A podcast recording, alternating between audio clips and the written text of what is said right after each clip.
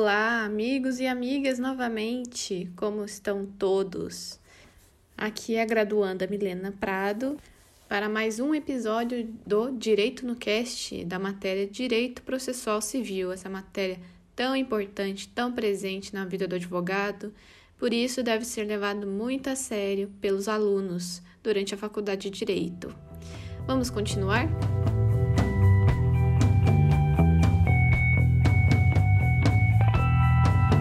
Último áudio, estávamos tratando sobre a defesa processual, como que será trazida a resposta do réu num processo judicial.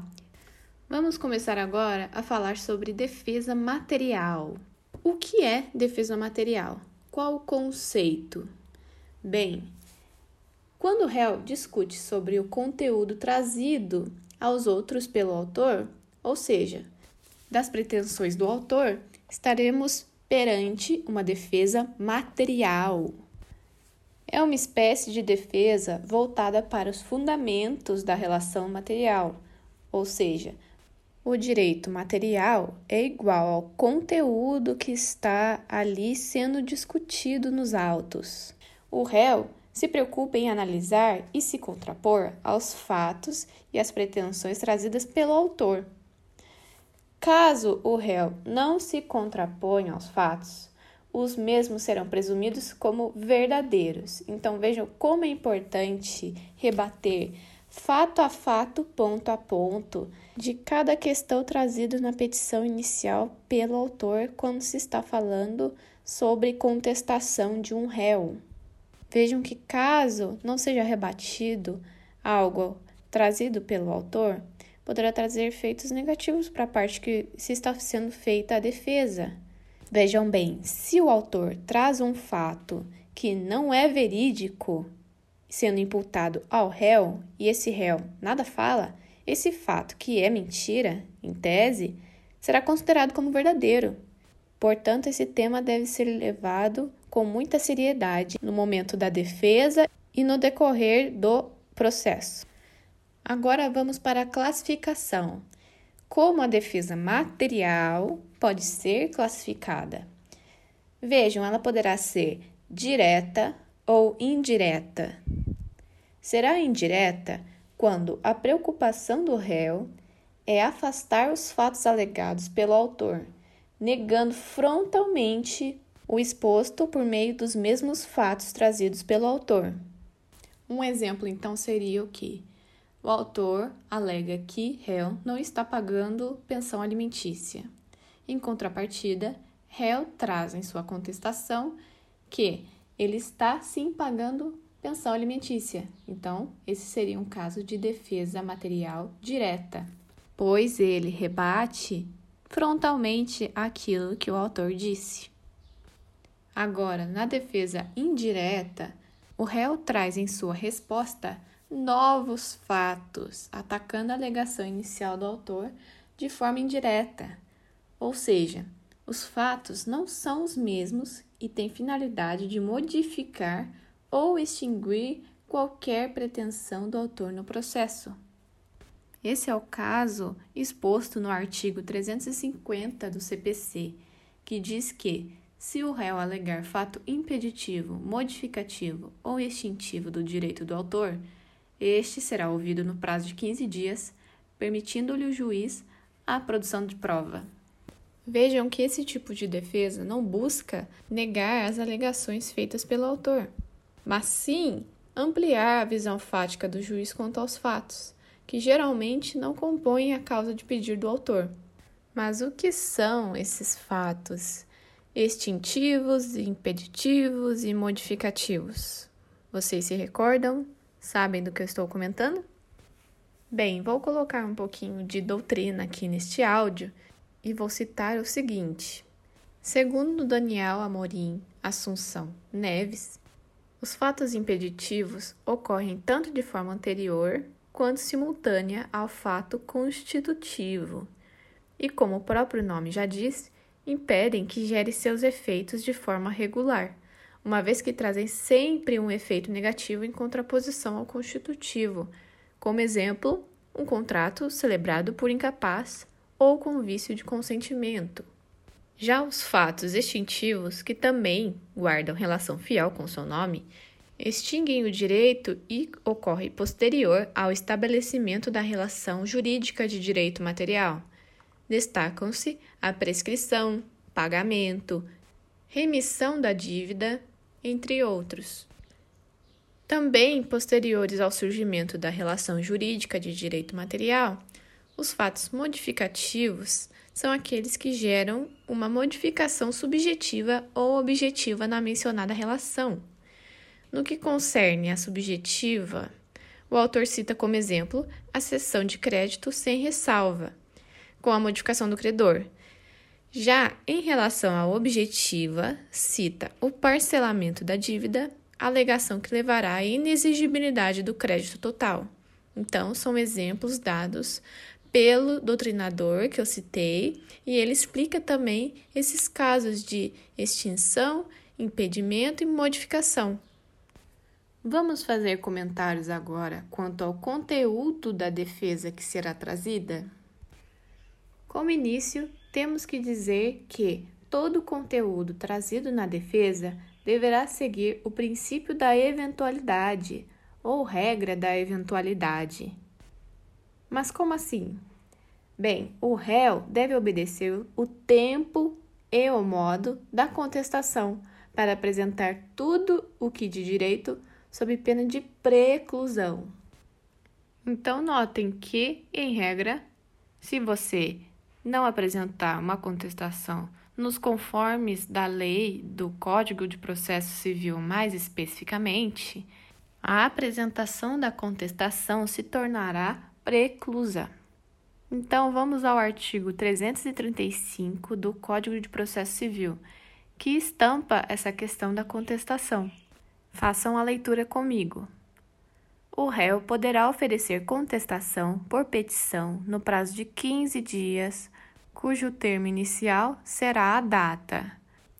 Então, depois dessa parte do texto da lei, seriam trazidos as especificações quanto ao início do termo para que seja contado o prazo da contestação.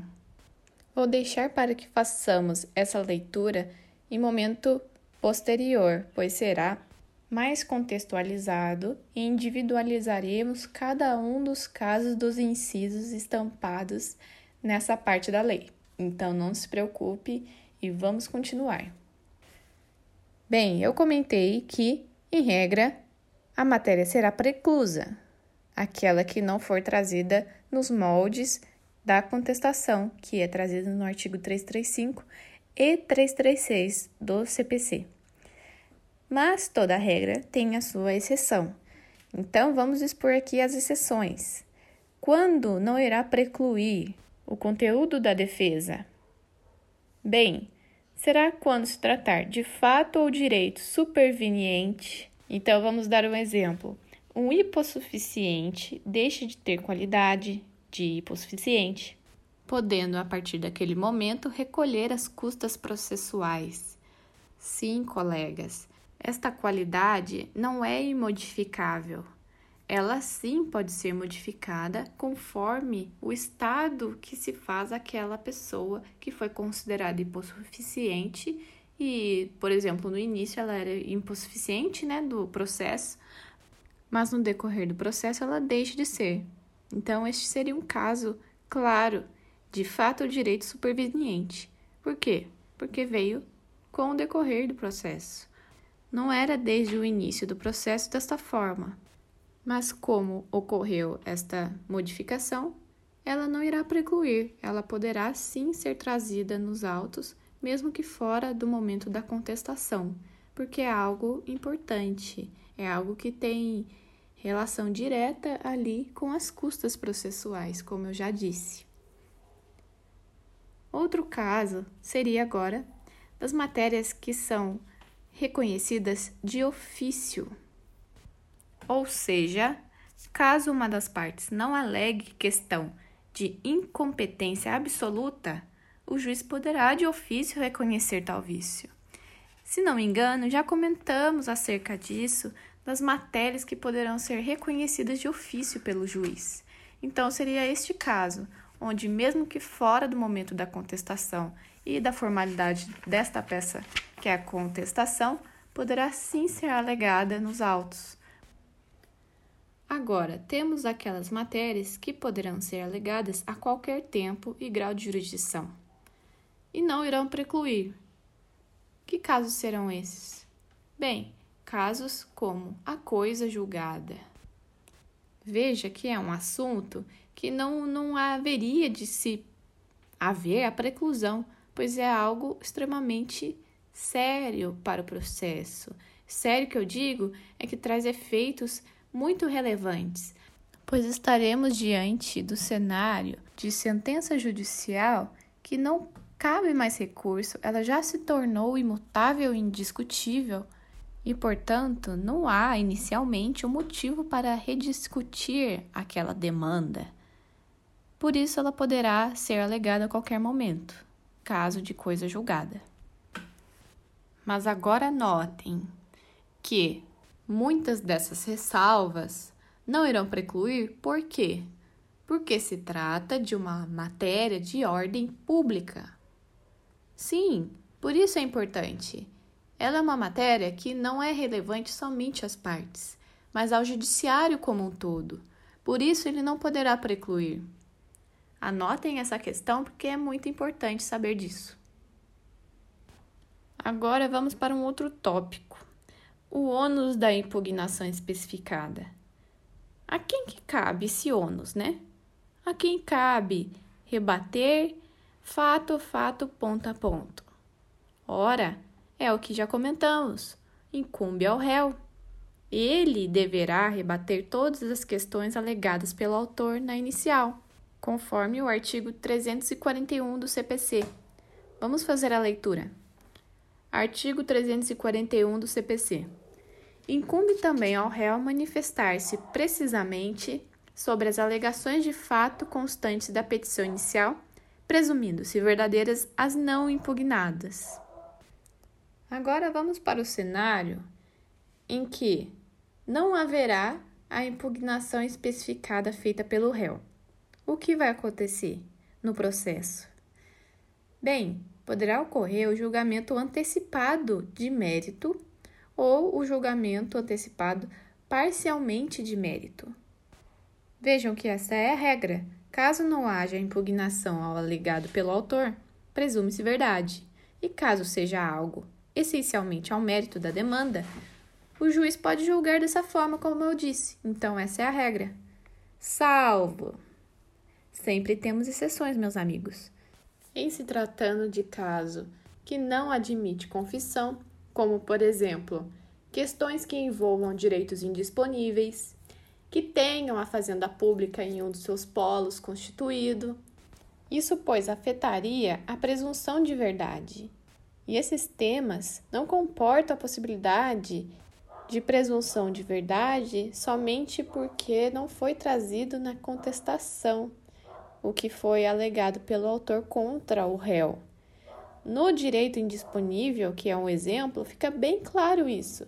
Se é um direito que eu não posso dispor, logo eu não posso fazer confissão, e logo eu não posso presumir que aquilo é verdade ou não, né? Portanto, não poderá ser considerado verdade aquilo que se deixou de alegar em contestação, nessa ressalva em que não comporta confissão, temas que não comportam confissão. Outra hipótese é quando a petição inicial não estiver acompanhada de instrumento que a lei considerar da substância do ato. Então, um exemplo, quando o autor alega ser dono de um imóvel, mas não apresenta escritura pública ou quando se tratar de carro e não apresenta CNH. Essas questões são todas relacionadas a uma exigência legal para que seja presumido algo verdade. Então, por isso, ele é outra exceção que não caberá a presunção da verdade e o julgamento antecipado de mérito ou parcial de mérito. Outra questão que é uma exceção também ao que eu disse é quando os fatos estiverem em contradição com a defesa, considerando em seu conjunto. Então, vamos exemplificar.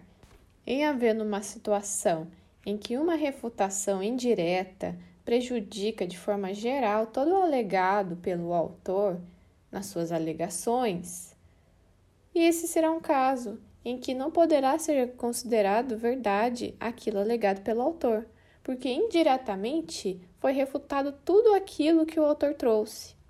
Então vejam que é uma defesa realizada pelo réu quanto a uma questão, mas uma questão que implicou resultados em todas as alegações do autor. Por isso, ela é uma exceção também. E para irmos encerrando esse bloco, vamos finalizar com a exceção de negativa geral. Quando poderá ser feita a negativa geral em favor do réu em sua contestação? Bem, esse caso é trazido no parágrafo único do artigo 341 em que é permitida a apresentação de resposta do réu como uma negativa completa, ou seja, nega-se tudo de forma genérica, sem contrapor ponto a ponto, fato a fato, como eu comentei. Então, nesses casos, para não haver a quebra de contraditório e ampla defesa, permite-se a negativa geral, que depois serão comprovados ao longo do processo. Isso para evitar que o réu fique indefeso são questões que a proteção imediata do réu é importante. Então, no caso de defensor público, advogado dativo e curador especial, em que, por exemplo, no caso do defensor público, muitas vezes ele não teve a possibilidade ainda de acessar os autos para verificar quais foram os fatos alegados pelo autor em sua inicial, para refutar ponto a ponto, fato a fato, tudo aquilo trazido pelo autor. Vejam que é uma exceção, mas é uma exceção concedida para que seja garantida a defesa do réu.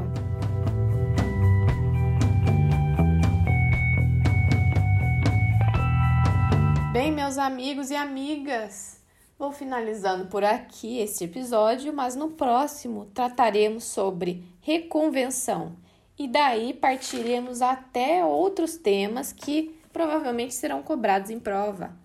Então preste atenção, fiquem ligados que outro áudio será lançado aqui sobre processo civil. Aguardo vocês até lá.